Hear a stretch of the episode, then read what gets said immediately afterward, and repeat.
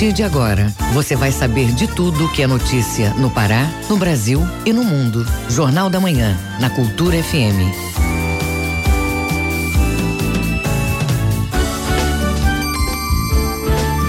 Pontualmente, 7 horas, bom dia. Hoje, sexta-feira, 29 de novembro de 2019. Começa agora o Jornal da Manhã com as principais notícias do Pará, do Brasil e do mundo. Apresentação de Brenda Freitas. Bom dia, Brenda. Bom dia, João Paulo Seabra. Bom dia, ouvintes ligados na Cultura FM no Portal Cultura. Participe do Jornal da Manhã pelo WhatsApp 984-7709-37. Mande mensagens de áudio e informações do trânsito. Repetindo o WhatsApp 984-7709-37. E os destaques da edição de hoje. Aplicativo é lançado para combater violência contra a mulher. Ministério Público do Estado discute a migração de pessoas. Entidades garantem que não haverá desabastecimento de carne no estado. Número de feminicídios em Ananindeua caiu 100% nos últimos três meses. Caminhada homenageia a poesia de Rui Barata. O município de Marapanim realiza a décima edição do Festival do Carimbó. Espetáculo Bessamemútil acontece em Belém. Tem também as notícias do esporte. Neste domingo tem decisão do futebol feminino no Mangueirão. Definido os jogos da TV do futebol pelada no final de semana. E ainda nesta edição. Já estão em liberdade os brigadistas acusados de provocar incêndios florestais em Santarém. Brasil vai ter Observatório Nacional sobre Acesso à Justiça. E está em cartaz em Belém a peça A Morte do Caixeiro Viajante, um clássico do teatro realista. Essas e outras notícias agora no Jornal da Manhã. Sete horas e dois minutos. O Pará é notícia. Parlamentares de Portel arquivam processo de investigação contra vereador que gravou vídeo na praia rindo dos servidores do município. Os detalhes com o correspondente Edelson Vale. A Câmara de Vereadores do município de Portel, aqui no Marajó, arquivou o processo em favor do vereador da cidade, Emerson Lobato, agora sem partido, que ficou conhecido após ter um vídeo vazado nas redes sociais na semana passada. Nas imagens, o parlamentar aparece em uma viagem com a esposa, onde o mesmo debocha da população. O arquivamento ocorreu durante uma sessão realizada na manhã desta quinta-feira, 28 deste mês, na Câmara de Vereadores da cidade. Vereador paraense grava vídeo com mulher na praia e debocha. Vou passar dois meses aqui, não pego falta. Vou passar o mês aqui, minha mulher não pega falta porque eu sou o líder do governo, declarou o parlamentar Emerson Lobato. Com a repercussão na internet, os moradores da cidade de Marajoara ficaram revoltados com a atitude do parlamentar. O processo foi arquivado pela maioria do legislativo do município, que não achou razão para caçar seu mandato. O arquivamento gerou indignação na população da cidade, que se revoltou e foi para a frente da Câmara protestar. Um grupo de moradores apedrejou apedrejou o prédio da Câmara e ainda tentou fazer linchamento público do parlamentar. Foi necessária a intervenção da Polícia Militar que levou o vereador escoltado para sua residência. De Soure, Edelson Vale, Rede Cultura de Rádio. Já estão em liberdade os quatro brigadistas que haviam sido presos pela Polícia Civil, acusados de provocar incêndios florestais em Alter do Chão, em Santarém. As informações com o correspondente Miguel Oliveira.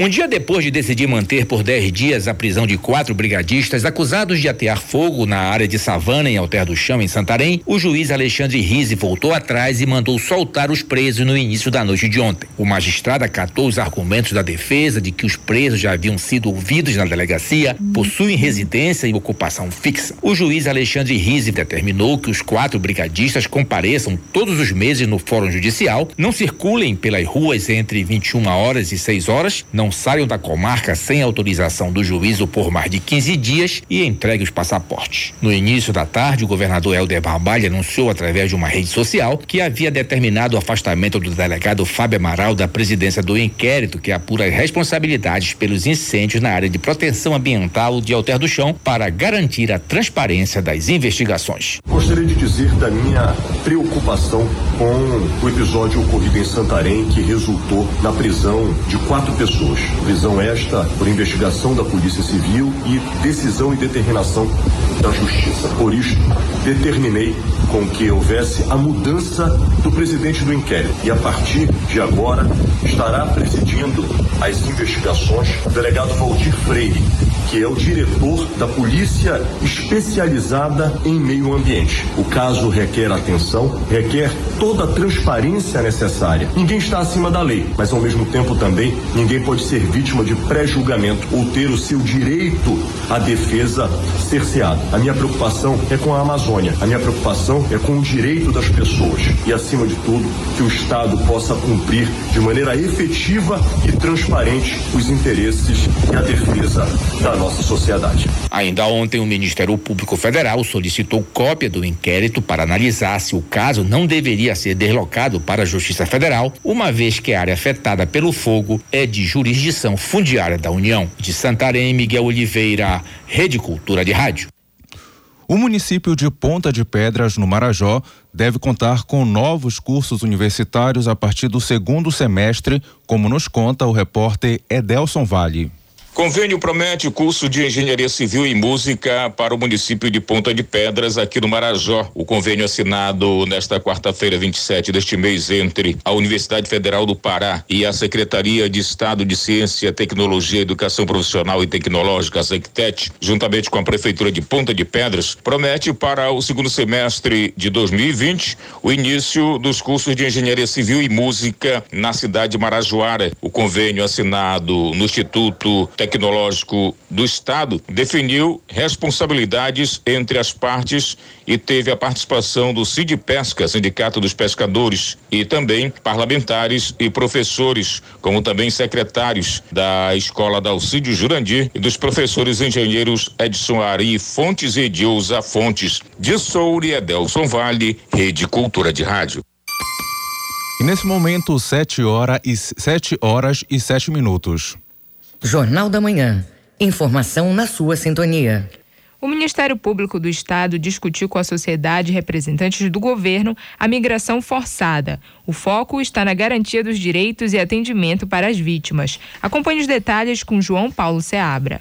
Somente este ano, a Secretaria de Justiça e Direitos Humanos já atendeu 136 vítimas de migração forçada. São indivíduos que saíram do país de origem por meio do tráfico de pessoas ou refugiadas. O coordenador estadual de enfrentamento ao tráfico de pessoas, Renato Menezes, fala como o governo tem agido para o acolhimento. Nós debatemos a política pública em si, tanto o trabalho escravo quanto o tráfico de pessoas e também a questão da migração segura. Nosso intuito é sempre fomentar essa política pública com o intuito de que ela se torne vigente. Nós estamos encaminhando agora com a finalização do projeto de lei de tráfico de pessoas para que a gente consiga remeter às outras instituições com o intuito que a gente consiga promulgar essa legislação estadual A migração forçada foi debatida pelo Ministério Público do Estado por meio de um seminário na capital. A promotora de justiça, Leane Fiuza de Melo, comenta que esta foi apenas uma ação que faz parte da atuação do órgão. Que o Ministério Público do Estado do Pará já vem, desde o ano passado, por meio de uma comissão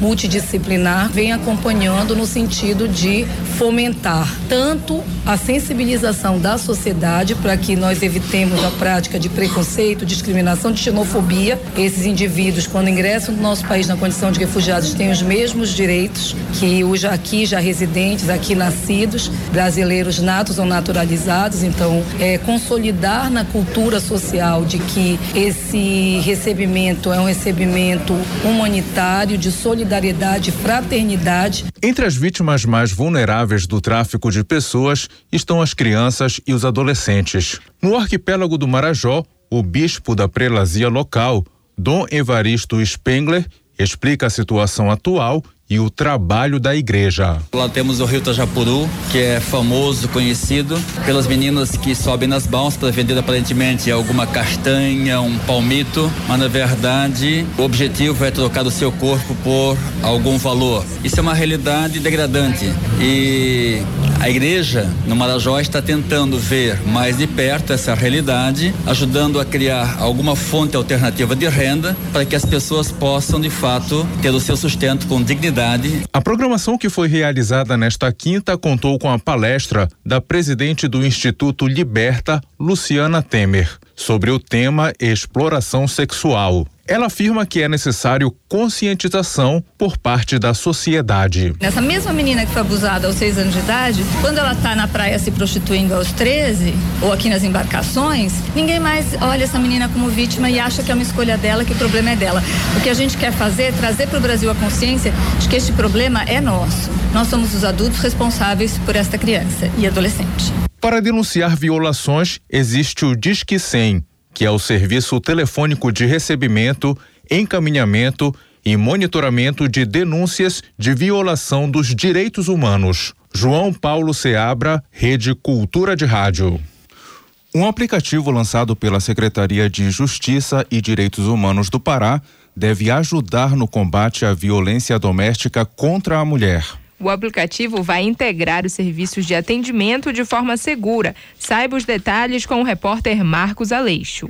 O aplicativo vai ser mais uma ferramenta para ajudar a mulher vítima de violência doméstica. O CIV Mulher deve integrar os principais serviços ofertados para facilitar o acesso a diversos mecanismos de defesa. A coordenadora de integração de políticas para as mulheres da CEJUDH, Márcia Jorge, detalha como vai funcionar este aplicativo. As mulheres, quando chegarem na delegacia ou no próprio Arapaz, elas serão atendidas por esse sistema, onde a gente vai pegar todos os dados dela, vai verificar a situação socioeconômica. E agora a gente vai estar ampliando esse aplicativo. Na verdade, ele estava sem funcionar nesse período da gestão passada e está sendo retomado agora na atual gestão. Por meio do Ministério Público, nós ampliamos essa parceria, retomamos a reorganização do sistema, onde nós vamos ter dentro dele também informações referentes à qualificação profissional da mulher. O aplicativo foi apresentado durante o evento no Fórum Civil da capital. O coordenador do Núcleo de Enfrentamento à Violência Doméstica e Familiar contra a Mulher, Frank Lobato, comenta sobre o funcionamento do aplicativo. Esse sistema integrado, ele foi pensado pela CJUDH, o atendimento de um programa de computador, onde a mulher preenchesse todos os seus dados necessários para que fosse é, implementadas políticas públicas para a defesa do interesse da mulher. E nós resolvemos então fazer um acordo com a Prodepa para que fosse então implementado esse aplicativo. O aplicativo também vai ofertar serviços na área de empreendedorismo. Ele ainda está em teste, mas em breve deve ser disponibilizado para download. Marcos Aleixo, Rede Cultura de Rádio. 7 horas e 13 minutos em Belém, 7 e 13. O trânsito na cidade. E vamos agora saber as notícias do trânsito com o repórter Marcos Aleixo. Bom dia, Marcos. Bom dia, João Paulo Seabra. Bom dia, Denda. Bom dia a todos. Nós falamos aqui na Mirante Barroso nesse momento. Tráfego intenso aqui nos dois sentidos, principalmente para quem vem da Júlio César em direção ao bairro de São Brás. Júlio César em direção ao aeroporto, nos dois sentidos, fluxo normal dentro da normalidade para este horário. Mais intenso ainda para quem vem na Centenário da Augusto Montenegro até aqui a Júlio César. Trânsito bastante movimentado nesse momento. Corredor da João Paulo II, trânsito já com fluxo intenso eh, no viaduto da BR-316, seguindo com fluxo normal de tráfego até toda a extensão da João Paulo II. Um pouco mais lento, já no cruzamento aqui da Doutor Freitas. Nesse sentido, o tráfego mais intenso da Doutor Freitas até a Avenida Ceará, aqui pela João Paulo II. No sentido contrário, fluxo dentro da normalidade, sem maiores complica complicações. Hoje, sexta-feira, muitas lojas já nesses, nesses corredores aí, que nós acabamos de informar, com as portas abertas, com promoções da Black Friday, né, que está aí é, sendo divulgada por todos os meios de comunicação. Então, algumas lojas já abriram a partir das sete e meia da manhã. Se de repente você saiu mais cedo de casa, quiser aproveitar as ofertas, o comércio, algumas lojas já estão de portas abertas. Quem sabe você pode fazer uma boa, uma boa compra. Mas, como sempre, a recomendação é ter cuidado, parcimônia, para não gastar tanto e guardar um pouquinho para as festas de Natal. Marcos Aleixo, Rede Cultura de Rádio. Tá certo, então. Muito obrigado, Marcos Aleixo. Bom dia. E agora em Belém, 7 horas e 15 minutos, 7 e 15. Ouça a seguir no Jornal da Manhã. Brasil vai ter Observatório Nacional sobre o Acesso à Justiça. É daqui a pouco na Cultura FM a gente volta já. Estamos apresentando Jornal da Manhã. Minuto da Justiça. Pessoal, eu tive lendo, é, tem o artigo 73 da, da, dessa lei do trabalho, né? Que é a tal da CLT, que diz que todo mundo que é trabalhador inútil tem direito a um adicional. Parece que é ganha mais, parece que é 20%, é ganha. Não vão deixar lhe engrambelarem, né? Se você trabalhar em período noturno, é compreenda, de 22 horas até 5 da manhã, você tem direito a adicionar pelo serviço noturno. Agora, se tiver revezamento semanal ou quinzenal, babau para você, você já não recebe isto. Meu nome é Paminona Gustavo e este é o programa Escuta, Mano, o meu recado. Do Tribunal de Justiça do Estado do Pará. Neste domingo, a partir das nove da manhã, tem circular, com vários espaços culturais abertos à visitação e uma edição especial do Comitê Arte pela Vida, na abertura do Dia Mundial de Luta contra a AIDS. Confira a programação completa no site. Vem circular Belém, projetocircular.com.br. Apoio Cultura, Rede de Comunicação. Os discos raros e as gravações exclusivas. Raridades da MPB. Domingo, nove da noite.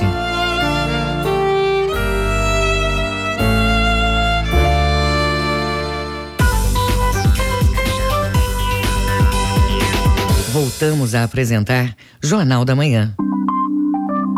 Previsão do tempo. De acordo com a Secretaria de Meio Ambiente e Sustentabilidade na região metropolitana de Belém, céu claro com poucas nuvens pela manhã. À tarde, possibilidade de chuva leve em áreas isoladas. Mínima de 24 e máxima de 34 graus. No Nordeste paraense, a sexta-feira deve ser de céu claro, com poucas nuvens. Possibilidade de chuvas leves ao sul e no litoral da região mínima de 24 e máxima de 33 graus em Bonito. No sudeste, dia nublado a parcialmente nublado. Para tarde e noite, céu nublado com poucas nuvens, com possibilidade de chuvas leves. Mínima de 22 e máxima de 33 graus em Abel Figueiredo. Agora 7 horas e 17 minutos em Belém, 7 horas e 17. Jornal da Manhã. Você é o primeiro a saber.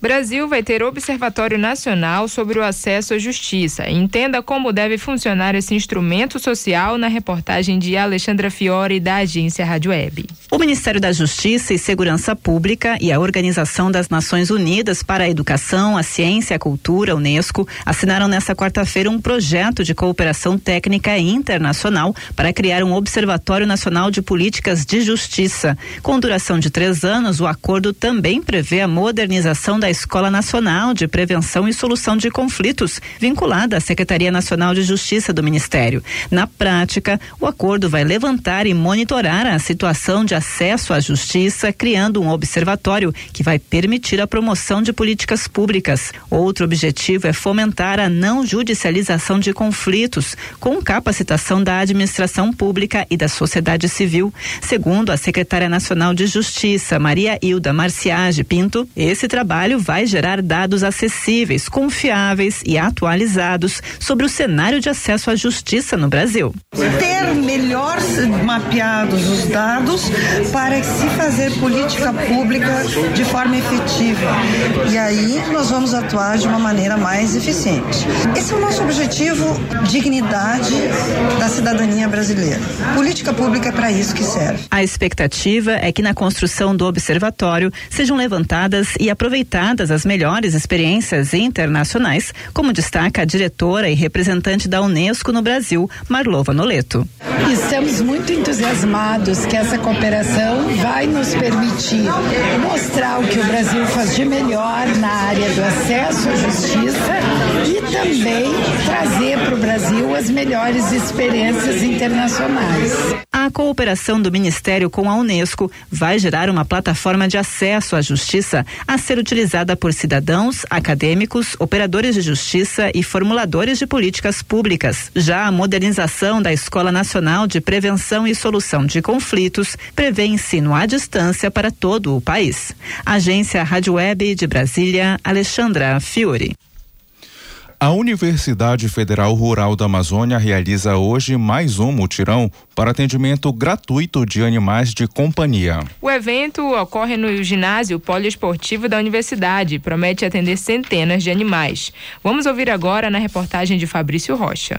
Se você tem cães, gatos, porquinhos da Índia ou coelhos, fique atento. Hoje ocorre a tradicional ação PET na UFRA. Durante o mutirão, vai ser realizado o atendimento clínico, cadastros e distribuição de folders informativos sobre bem-estar, cuidar e saúde animal. A coordenadora Nazaré Fonseca explica a ideia central do evento. A ideia da ação PET, ela é muito focada, ela é baseada na necessidade primordial que o tutor tem. Ele tem de atender seu animal. E que nem sempre ele tem essa oportunidade de pagar o preço de uma consulta, o preço de um atendimento. Então foi baseado na necessidade. A primeira ação em 2008, ela foi bem simples e daí ela foi crescendo a cada ano. O mutirão chega à sua 11 primeira edição, com apoio do Instituto de Saúde e Produção Animal, do Hospital Veterinário, do projeto Vida Digna e das pró-reitorias de extensão e assuntos estudantis da UFRA. A ação é realizada todos os anos por estudantes da disciplina Clínica Médica de Animais de Companhia, do curso de Medicina Veterinária veterinária da UFRA, como explica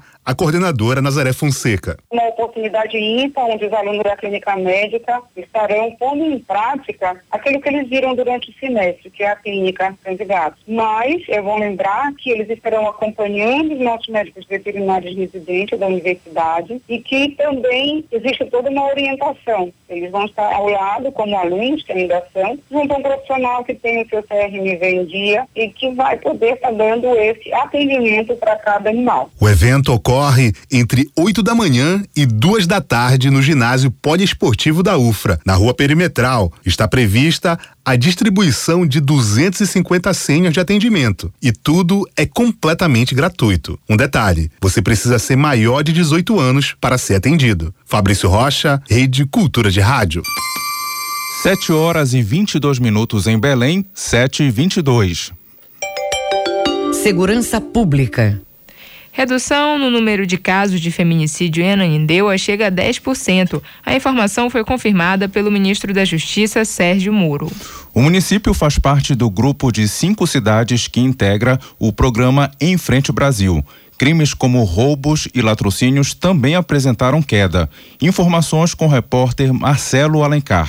Entre os cinco municípios brasileiros que receberam ações do projeto Em Frente Brasil, o município registra a maior taxa de redução da criminalidade violenta. A divulgação dos dados foi apresentada para o ministro da Justiça e Segurança Pública, Sérgio Moro, por meio de videoconferência nesta semana. Como destaca o secretário de Segurança do Estado, o Alami Machado. A seguida redução da criminalidade na Nindeua Ananindeua, das cinco cidades do Preto Piloto, é a que apresenta os melhores números, e muito superior às demais cidades. Isso se deve a um trabalho feito desde o início do ano, com fortalecimento da ostensividade, das abordagens, da fiscalização, da prevenção e também com o um trabalho qualificado da Polícia Civil, de uma repressão qualificada, com foco realmente em quem estava causando, basicamente, os homicídios e latrocínios na, na cidade de Ananindeua. De acordo com o governo do estado, entre as reduções mais significativas está o número de crimes violentos letais intencionais. Desde a implementação do projeto, em 30 de agosto até 24 de novembro, ao comparar os anos de 2018 e 2019, a redução de homicídios nas cinco áreas de interesse operacional que reúnem 14 bairros de Ananindeua chegou a 69%. O Alami Machado explica sobre a segunda fase do projeto, que está prevista para janeiro, e da permanência da Força Nacional. Nós pedimos também ao ministro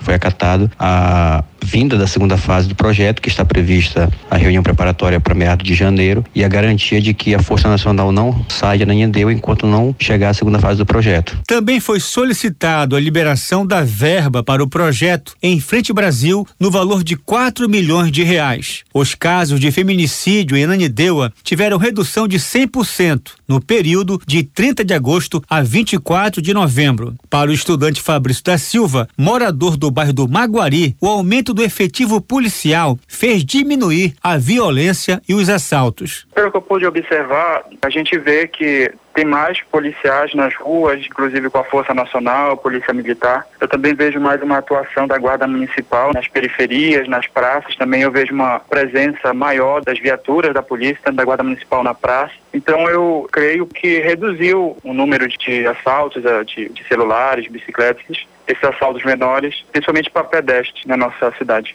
A escolha dos municípios foi feita por critérios do ranking da violência, índice de desenvolvimento humano IDH e adesão dos governos locais ao projeto. Marcelo Alencar, Rede Cultura de Rádio. 7 horas e 25 minutos em Belém, 7 e 25. O Mundo é Notícia. Fique agora com as principais notícias do mundo no Giro Internacional com Fabrício Rocha. A Rádio Francesa Internacional informou que a Comissão Econômica para América Latina e Caribe, a CEPAL, faz uma nova advertência sobre o aumento da pobreza na região. Mais 6 milhões de pessoas cairão em situação de extrema pobreza na América Latina em 2019, elevando o número total de pobres para 191 milhões, segundo um relatório divulgado nesta quinta-feira pelo órgão. A CEPAL, organismo das Nações Unidas, Unidas, com sede em Santiago, no Chile, destaca que a alta de 2,3 pontos da pobreza entre 2014 e 2018 na média regional se explica basicamente pelo aumento registrado no Brasil e na Venezuela. A pobreza afeta principalmente meninos, meninas e adolescentes, mulheres, indígenas e afrodescendentes, moradores de áreas rurais e desempregados. A empresa de comunicação pública alemã Deutsche Welle informou nesta quinta-feira que o Parlamento Europeu declarou emergência climática da União Europeia, tornando a Europa o primeiro continente a decretar a medida. O ato é simbólico e tem como objetivo aumentar a pressão sobre os agentes públicos por medidas concretas contra as mudanças climáticas. A resolução foi aprovada em Estrasburgo por 429 votos a favor e 225 contra, enquanto 19 deputados se abstiveram. O Parlamento Europeu pede à Comissão Europeia e aos Estados-membros que tomem medidas para aumentar a proteção do clima e se compromete a também fazer o mesmo. A votação ocorreu a dias da abertura da Conferência da ONU sobre as Mudanças Climáticas, a COP em Madrid, e duas semanas antes da Comissão Europeia apresentar o primeiro rascunho do seu Acordo Verde Europeu.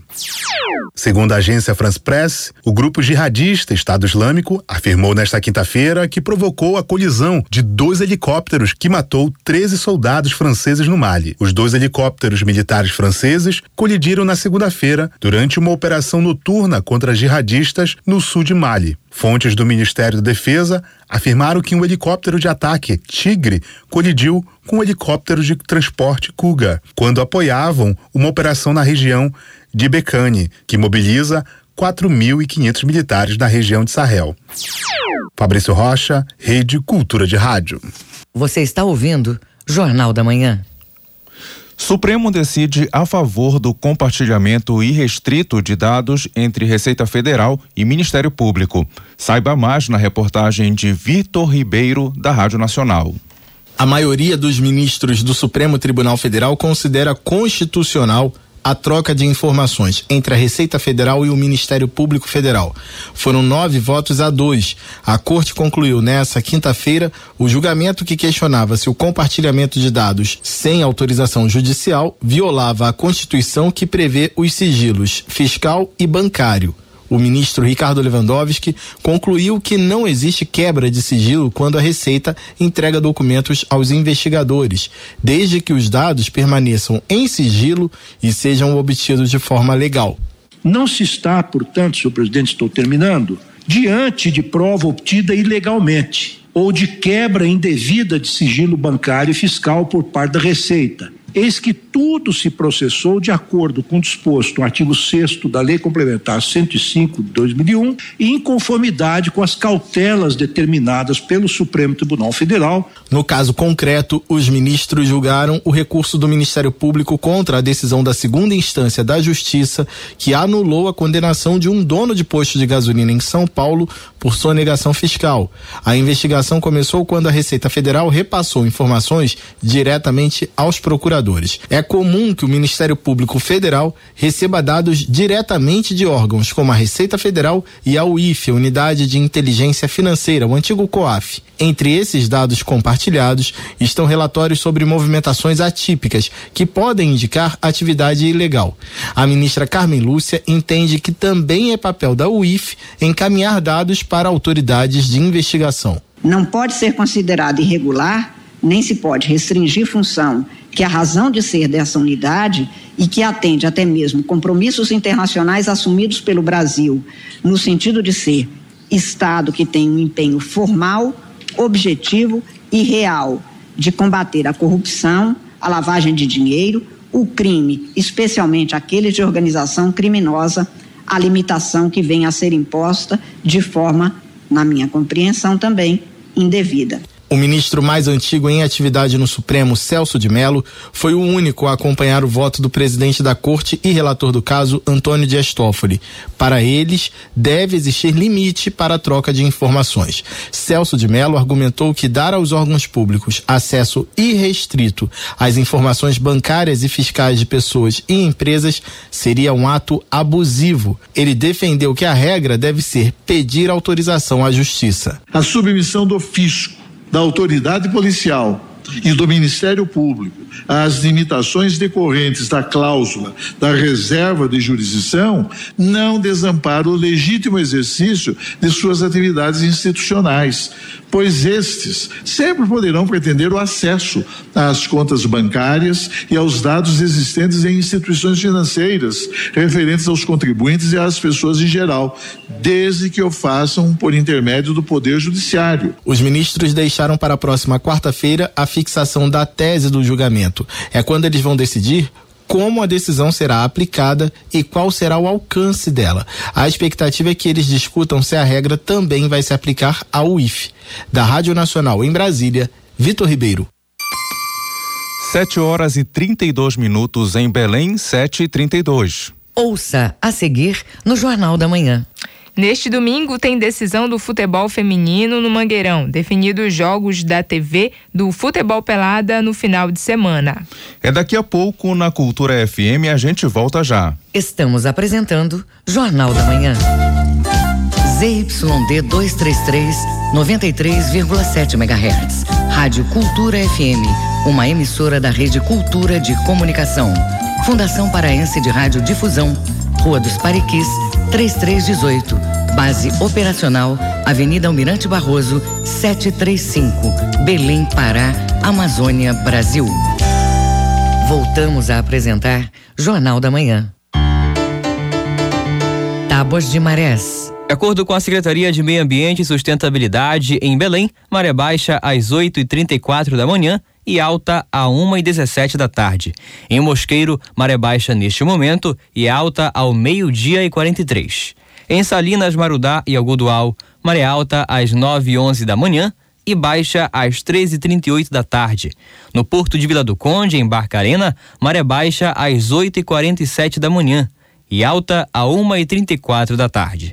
Em breves, na Ilha do Marajó, maré alta às 8 e 6 da manhã e baixa às 3 e 11 da tarde. 7 horas e 33 minutos em Belém, 7 e 33. Esporte. Neste domingo tem decisão do futebol feminino no Mangueirão. Definidos jogos da TV do futebol pelada do final de semana. Alexandre Santos. Nós começamos com a rodada decisiva da terceira fase, jogos da volta do futebol pelada no final de semana. Amanhã, às dez e meia, no campo do Âncora, Livergol do Telégrafo e DDC da Cremação. Quem vencer fica com a vaga para as semifinais, porque no jogo de ida o placar foi de um a um. Jogo que será reprisado pela TV Cultura domingo, às onze da manhã. Também amanhã, às três da tarde, Everton DI, Coaraci e Flamenguinho de Marituba. Jogo de ida, o placar foi de 3 a 0 para o Flamenguinho. No domingo, às dez e meia da manhã, no campo do Tapete do Tapanã, no antigo FQ, no final da linha, tem Cristal Show do Tapanã e Pernaldo Bengui. Jogo único. Em caso de empate, a decisão será nos pênaltis. Jogo que será reprisado pela TV Cultura segunda-feira às sete da noite, completando a rodada no campo do Fernando em Santa Bárbara, domingo às dez da manhã, tem Panelinha do Tapanã e Atleticano de Canudos e às onze horas no campo do Bom Jardim no Maguari, alta tensão de Benevides e Botafogo do Atalaia. Escolinha de Futebol oferece e inscreve alunos de rede pública em Outeiro. Bruno Barbosa. A Prefeitura de Belém vai oferecer aulas de futebol para crianças e adolescentes de 10 a 17 anos, que estão, claro, matriculados na rede pública de ensino. A iniciativa é promovida pelo Núcleo de Articulação Comunitária, em parceria com o Instituto Bola Branca. As inscrições começaram ontem e seguem até o próximo dia 6 de dezembro de forma gratuita, na sede do Instituto Bola Branca, em Outeiro, distrito de Belém. As vagas são limitadas. Para se inscrever, os pais ou responsáveis pelo estudante devem apresentar comprovante de matrícula da rede de ensino, cópia do RG e comprovante de residência na sede do Bola Branca que fica na Rua Nova República, lá em Outeiro, de nove da manhã até meio-dia. As vagas são limitadas. Bruno Barbosa, Rede Cultura de Rádio. Remo e SMAC decidirão o título do futebol feminino da temporada neste domingo às nove e meia da manhã no Mangueirão. Jogo único. Quem vencer festeja o título. Em caso de empate, a decisão será nos pênaltis. Clube do Remo perde para o Chause pela Liga Norte de Futsal. E hoje tem repá de basquete em Belém. Manuel dos Santos Alves. O Chause foi o vencedor do confronto dos paraenses ontem no ginásio do SESI de Ananindeua pela Liga Norte de Futsal. Chause 6 meia dúzia, Clube do Remo 3. Hoje o Leão Azul folga na tabela e o Chause enfrenta o Vivar de Roraima às oito e meia da noite. Neste momento, o Remo tem um empate, uma derrota e uma vitória. E o Chause tem três vitórias nessa Liga Norte. No basquete, Hoje tem o segundo jogo do playoff de cinco partidas entre Remo e Paysandu pelo Campeonato Adulto Masculino. Vai ser a partir das 8 horas da noite no ginásio Serra Freire, só com a torcida do Remo. No primeiro jogo, o Paysandu venceu. E lembrando que nesse playoff de cinco partidas, quem vencer três será o campeão paraense. Manuel Alves para a Rede Cultura Cultura de Rádio. Futebol Sub-20 ontem, jogo de ida das semifinais no Diogão em Bragança. O Bragantino ganhou da Tuna 1 a 0 gol de Arian. O jogo da volta será domingo às três da tarde no Souza. Alexandre Santos para a Rede Cultura de Rádio. 7 horas e 38 minutos em Belém, 7 e 38. Os números da economia Taxa de juros do cheque especial é reduzida de 12% para 8%. Saiba os detalhes sobre a determinação do Banco Central na reportagem de Diego Brião, da agência Rádio Web. O Conselho Monetário Nacional modificou o produto cheque especial. De acordo com o que informa o Banco Central, a medida é uma forma de torná-lo menos agressivo e mais eficiente. Alterações: o limite máximo passa a ser de 8% ao mês e não mais de 12%. Também pode ser cobrada tarifa de até 0,25% ao mês para os usuários com limites de crédito acima de quinhentos reais. Para a economista Ione Amorim, do Instituto Brasileiro de Defesa do Consumidor, OIDEC, há fatores que ajudam a ampliar o endividamento e as alterações auxiliam no combate a este problema. A medida ela tem um caráter assim, acho que inicial para combater essa alta dos juros no cheque especial. Nós temos hoje um endividamento grande de consumidores nessa linha de crédito, o consumidor acaba utilizando, né? A nossa realidade de educação financeira é bastante precária, o consumidor por uma crise, cenário econômico, tem a sua capacidade de renda reduzida e aí qualquer linha de crédito acaba sendo uma válvula de escape. O ex-presidente do Banco Central, no final dos anos 1990, Gustavo Franco, crê que as medidas alertam para a falta de razoabilidade das taxas de juros vigentes no país. É uma medida de natureza regulatória, não tem maiores impactos macroeconômicos. Ela apenas deixa claro o desconforto do regulador com o que está se passando uma área específica do mundo do crédito. As taxas praticadas de fato estão completamente fora de sintonia com qualquer noção do que sejam taxas razoáveis. A limitação dos juros entra em vigor em 6 de janeiro de 2020. Para os contratos em vigor, a incidência de tarifa somente será permitida a partir de 1 de junho de 2020. Agência Rádio Web. De Porto Alegre e com colaboração de Daniel Fagundes e René Almeida, falou o repórter Diego Brião. Preço médio do cafezinho subiu 42% nos últimos cinco anos no país.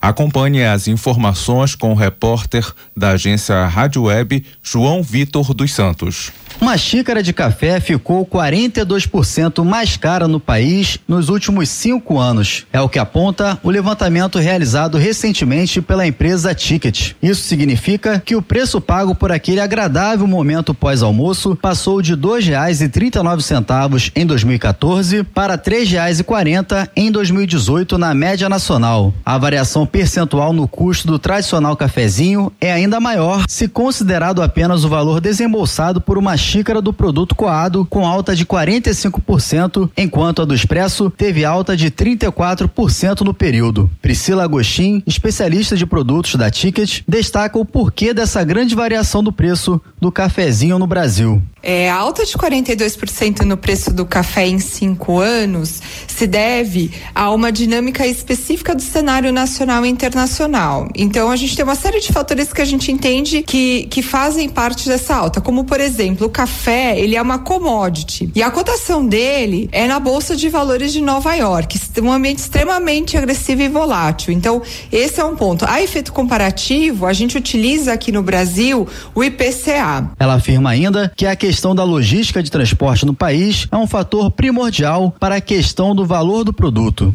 Outro ponto que a gente entende que também tem um impacto super interessante nessa questão é a distância dos portos, o que acaba afetando o preço final do produto quanto à questão de transporte e logística. Por exemplo, a maior variação que nós tivemos foi no Centro-Oeste de 75% no preço. A localização do Centro-Oeste não é próxima a nenhum porto, então a gente já entende que essa questão do transporte faz sentido também. A menor variação de preço no país ocorreu no Nordeste, onde o incremento no custo foi de 35%, passando de dois centavos para e quatro. Para se ter uma dimensão do tema, o café é consumido por nove entre dez brasileiros acima de 15 anos, de acordo com a Associação Brasileira da Indústria de Café. Agência Rádio Web do Rio de Janeiro, João Vitor dos Santos. Acompanhe agora os indicadores econômicos dessa sexta-feira com Fabrício Rocha. O dólar comercial fechou o dia em queda de 1% a um centavos na venda, após ter batido três recordes históricos seguidos. Esta foi a maior baixa percentual em mais de um mês, desde 23 de outubro. Desde a abertura do mercado, a expectativa era de queda do dólar, com investidores à espera da oferta de até um bilhão de dólares no mercado à vista, anunciada pelo Banco Central na noite anterior. Todo o lote foi vendido, porém, a queda até então era modesta, na casa de 0,2%. O euro fechou em baixa de 1,65%, cotado a R$ 4,61. Pelas novas informações divulgadas, o país acumulou, nas quatro primeiras semanas de novembro, saldo comercial positivo de 2,7 bilhões de dólares. O país exportou, nas quatro primeiras semanas deste mês, o equivalente a 13 bilhões e meio de dólares, ante a 9,7 bilhões de dólares reportados antes. Nesta quinta-feira, o Banco Central vendeu um bilhão à vista. O Ibovespa, principal índice da Bolsa Brasileira, fechou o dia em alta de 0,54% aos 108 mil pontos. O grama do ouro vale atualmente R$ 198,75. A poupança rende meio por cento. Fabrício Rocha, com informações de valor econômico, para a Rede Cultura de Rádio. 7 horas e 44 minutos em Belém, 7 e 44. Ouça a seguir no Jornal da Manhã. Entidades garantem que não haverá desabastecimento de carne vermelha no estado. É daqui a pouco, aqui na Cultura FM, a gente volta já. Estamos apresentando Jornal da Manhã. Não perca a terceira fase do Campeonato Paraense de Futebol Pelada. Livergol do Telégrafo e DDC da Cremação. Neste sábado, 10 e meia da manhã, no campo do Âncora, em Águas Lindas. E neste domingo, Cristal Show do Tapanã e Pernal do Bengui, às 10 e meia da manhã, no campo do Tapete, no final da linha do Tapanã. Campeonato Paraense de Futebol Pelada. Transmissão exclusiva na tela da TV Cultura. Apoio Energético Vral, o energético do Ronaldinho. As canções, os poemas e os projetos do artista paraense. Canta Pará, domingo, meio-dia.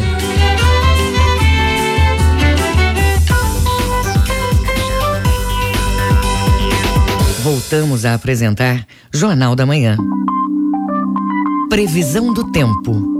De acordo com as informações da Secretaria de Meio Ambiente e Sustentabilidade, no sudoeste paraense, céu parcialmente nublado com poucas nuvens e chuvas leves. Pela tarde e à noite, céu nublado e parcialmente nublado com chuvas moderadas. Mínima de 22 e máxima de 32 graus em Anapu. Para o Baixo Amazonas e Calha Norte, manhã de céu claro a nublado. Previsão de chuvas leves e moderadas durante o dia, entre a tarde e a noite. Mínima de 24 e máxima de 32 graus em Alenquer. No Marajó, céu claro com poucas nuvens de manhã. A possibilidade de chuvas leves em áreas isoladas. Mínima de 23 e máxima de 34 graus em Melgaço. 7 horas e 46 minutos em Belém, 7 e 46. Jornal da Manhã. Informação na sua sintonia. Entidades garantem que não haverá desabastecimento de carne vermelha no estado. O setor varejista aponta o crescimento das exportações para o mercado chinês como um dos principais motivos para o aumento dos preços. Confira na reportagem de Felipe Feitosa. Nos últimos dias circularam nas redes sociais fotos de um aviso aos clientes de uma rede de supermercados da capital. No texto, a informação de que o estoque de carne vermelha estaria baixo e que os preços haviam disparado por conta do crescimento das exportações do produto para o mercado chinês. Em Belém, quem precisou comprar carne encontrou algumas dificuldades. A estudante Thaís Eduarda conta quais foram. No último final de semana que a gente saiu, acostumada a comer sempre no mesmo lugar, com o mesmo preço, chegamos lá, estava mais caro devido ao aumento da carne ele não ter conseguido achar nos lugares onde ele achava. Então ele gastou mais para poder trazer à venda. Aí a gente está começando a apertar um pouquinho o cinto. O último levantamento do Diese Pará mostra que o quilo da carne bovina de primeira saltou de R$19,52 em janeiro para R$20,76 no mês de outubro, uma alta de 7%. Mas quem vai aos supermercados encontra alternativas mais em conta, como o peito, com valores que podem chegar até R$15 por quilo. O técnico do Diese Pará, Everson Costa, diz que os números para novembro são preocupantes. A carne disparou de preço e já acumula alta nesse único mês, nessas três primeiras semanas, de mais de 10% em alguns tipos de corte. Então é esperar que o fechamento de novembro vai trazer com certeza carne bovina sendo consumida aqui no Pará, seja em açougues, mercados municipais, feiras de supermercados, com aumentos que ultrapassam bem fácil os 10%. Lembrando que a inflação do mesmo período sequer ultrapassa 2,5%. Uma reunião entre supermercadistas, pecuaristas e a Secretaria de Agricultura e da Pesca aconteceu nesta quinta. Em pauta, a situação situação do abastecimento e as perspectivas para o setor nas próximas semanas. Jorge Portugal, presidente da Associação dos Supermercados do Pará, garante que não há chances de desabastecimento e que a tendência é de queda nos preços da carne nos próximos meses. Queremos deixar bem claro, tirar esse boato que correu aí, colocada, que poderia ter, ter desabastecimento de carne, isso não procede. Tá? Pode ficar a população tranquila com relação a isso pasto está seco. Isso aí provoca um pouco o gado, o emagrecimento do gado, essa parte aí, ou seja, a oferta e a procura. Mas isso é, é mercado. Então, acreditamos que com esse período que vai começar, a partir de dezembro já, a partir de dezembro, início de janeiro, as chuvas começam, o pasto começa a ficar melhor, volte a haver uma queda aí no, nos preços. Enquanto a situação não se resolve, a população tenta se adaptar. O consumidor Luiz Sebastião conta como faz para substituir a carne. Com certeza o consumidor vai apelar para o frango, né? Por ser uma coisa mais barata, um produto mais barato, é não tão nutriente como a carne bovina, né? Sabemos que ela é muito rica e muitas vezes faz muito bem para o corpo, pro organismo. Só que nessa situação aí, com a escassez com certeza o mais viável seria o frango. Felipe Feitosa, Rede Cultura de Rádio. O Pará é notícia. O ritmo paraense do carimbó é a grande atração do município de Marapanim, nordeste do estado. O festival acontece neste final de semana e quem traz essa dica cultural é o correspondente Adriel Barros. Nesta sexta-feira, dia 29 de novembro, será realizada a décima edição do Festival do Carimbó de Marapani. A programação se estenderá até o domingo, dia 1 de dezembro. O local do evento será a Praça Matriz da cidade. O início das programações diárias será às 19h30, encerrando-se às 23h30 nos três dias de festejos. Como em todas as edições, o troféu Mestre Lucindo de Música de Carimbó, nas vertentes Raiz e Livre, tem como objetivo dar mais visibilidade para a música de carimbó do Pará, valorizando a capacidade criativa criativa dos nossos compositores locais, além de estimular o surgimento de novos talentos no cenário cultural do estado. O grande homenageado nesta décima edição do Festival do Carimbó de Marapanim será o saudoso mestre Luiz Monteiro. Já está confirmada também a participação especial do Arraial do Pavulagem, de Belém do Pará, e também da cantora Nazaré Pereira, de Marapanim, Adriel Barros, Rede Cultura de Rádio. 7 horas e 51 minutos em Belém, 7 e 51. Esfera Literária. O livro Terra Preta é resultado de uma pesquisa científica feita entre os anos de 2011 e 2017 pelo arqueólogo Edivaldo Pereira. A obra mostra como a população de Santarém se relaciona com o patrimônio arqueológico e cultural da região. A reportagem é de Tamires Nicolau. O livro aborda a exploração comercial de terra preta na Amazônia, em especial na região de Santarém. A terra preta é resultado da interação de indígenas pré-coloniais com o solo. A área geralmente é cobiçada para atividades agrícolas e de jardinagens. O autor do livro, Edivaldo Pereira, comenta como surgiu a ideia do tema. Nós começamos observando né, a execução de obras que aconteciam no centro da cidade de Santarém e aparecia terra preta e aparecia material arqueológico. E isso chamou muita atenção, eu comecei a fotografar isso e comecei a conversar com as pessoas sobre o que elas achavam disso, do material que era encontrado, material arqueológico, né, fragmentos de vasilhames cerâmicos. E eu pude observar que vinham várias respostas, né, é, uns achando que era obra de Deus, judeus, outro achando que não, isso deveria ter sido o lugar onde os índios moravam. Então, assim, isso despertava a curiosidade das pessoas, mas elas não tinham respostas para isso. E eu comecei a investigar. A obra Terra Preta reforça que Santarém faz parte de uma rica e extensa malha de sítios arqueológicos pré-históricos que guardam vestígios de ocupações pouco estudadas. O livro também aponta instrumentos urbanísticos, jurídicos e tributários para o reconhecimento do patrimônio arqueológico da região. O editor da imprensa oficial do Estado, Moisés Alves, fala sobre a relevância da publicação. Ele é um livro do escritor de Santarém, né? E ele fala lá da terras indígenas, das demarcações.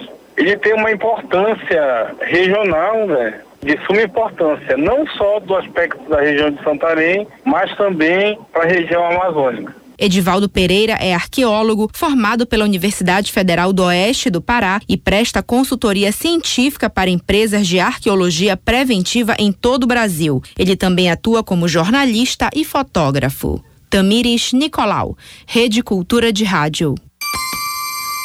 7 horas e 53 minutos em Belém, 7 e 53 Agenda Cultural. A poesia de Rui Barata vai invadir as ruas da capital paraense neste sábado. A programação é uma caminhada realizada pela UFPA e UFRA, que pretende fazer uma trilha literária para homenagear o poeta. Os detalhes com Marcos Aleixo. A caminhada é uma ação conjunta da Universidade Federal do Pará e da Universidade da Amazônia que pretende valorizar a poesia de Rui Barata. O coordenador do projeto, professor Paulo Nunes, fala da proposta que une as duas universidades. O Rui na Rua é a 13 terceira versão do projeto Trilha do Literário e Narrar Cidades, que objetiva levar para as ruas de Belém poesia e literatura. A gente sai caminhando né, em cortejo e vai parando em determinados pontos significativos da cidade e lendo os textos dos autores. No caso desta versão, é uma homenagem a Rui Barata, que iniciou todo um processo do seu centenário que acontecerá ano que vem. Tenha vontade, sensibilidade para escutar os poemas, os trechos literários. Natural de Santarém, Rui Barata era cantor, compositor e um dos mais importantes poetas paraenses. A professora Vânia Torres faz o convite e detalha algumas recomendações para os participantes. O evento vai acontecer neste sábado de manhã, concentração às oito e meia, saída às nove horas da Escadinha, ali na beira do rio, ao lado da estação das docas. Então a gente vem caminhando, lendo poemas do Rui Barata em várias paradas, que a gente chama de estações. E nesse trajeto a ideia é que a gente venha vivenciando essa obra do Rui, é, ressignificando nossa relação com a cidade, ao observar os lugares públicos, as praças, os prédios, enfim. E olhando para esses lugares, aprendendo também um pouco sobre eles a partir dos olhos da poesia do Rui. Tem paradas no Bar do Parque, paradas no Teatro da Paz. A gente pede que as pessoas levem chapéu para se proteger do sol, passe um bom protetor solar antes de sair de casa e leve sua água. Quem quiser participar do Rui na Rua pode comparecer na escadinha Praça Pedro Teixeira às 8 da manhã deste sábado, dia 30. O percurso vai da Avenida Presidente Vargas até a Casa da Linguagem na Avenida Nazaré. Marcos Aleixo, Rede Cultura de Rádio.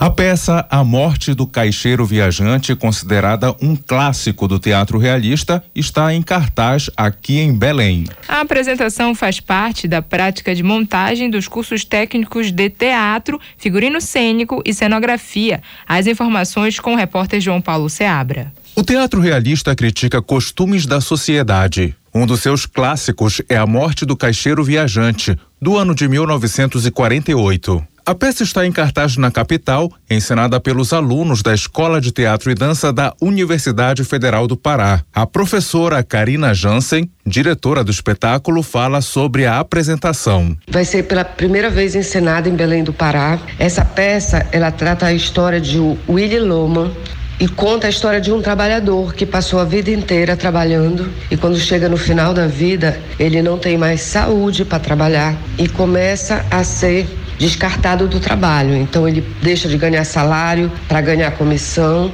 e depois é demitido. E ele começa a sofrer de uma doença que hoje a gente chama de Alzheimer, mas na época era é um esquecimento, uma esclerose. Os dramas familiares do personagem Willie Loman se passam no contexto de crise financeira dos Estados Unidos e a desconstrução do chamado sonho americano. No papel de Linda, esposa do personagem principal, está a atriz Joyce Carvalho, que descreve a personagem.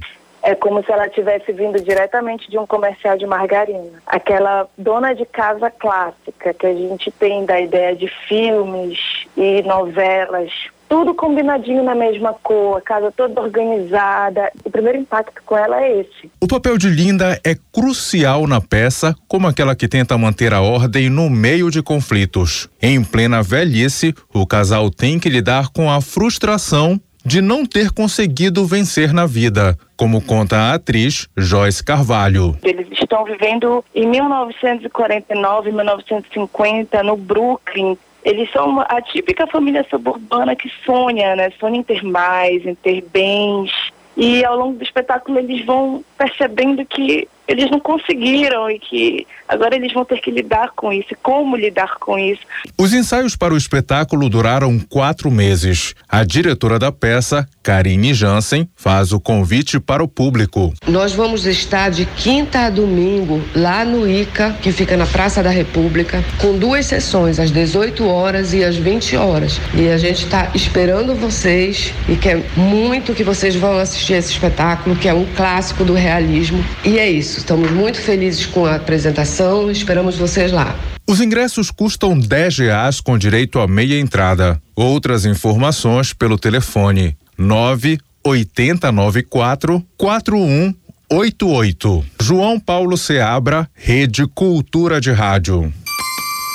Agora 7 horas e 59 minutos em Belém, 7 e 59 Termina aqui o Jornal da Manhã desta sexta-feira, 29 de novembro de 2019. Apresentação Brenda Freitas e João Paulo Seabra. Daqui a pouco tem Conexão Cultura, primeira edição com a Dil Bahia. O programa desta sexta vai falar sobre solidão, porque as pessoas estão cada dia mais isoladas.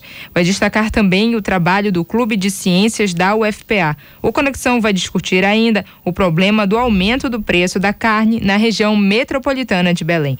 Não perca às 8 horas depois do Jornal da Manhã. E se você perdeu essa ou outras edições do Jornal da Manhã, acesse a conta no Jornalismo Cultura no castbox.fm. Uma excelente sexta-feira para você e até amanhã. Fique agora com Conexão Cultura com a Dil Bahia. Um bom dia para você. O Jornal da Manhã é uma realização da Central Cultura de Jornalismo 93,7. Cultura FM.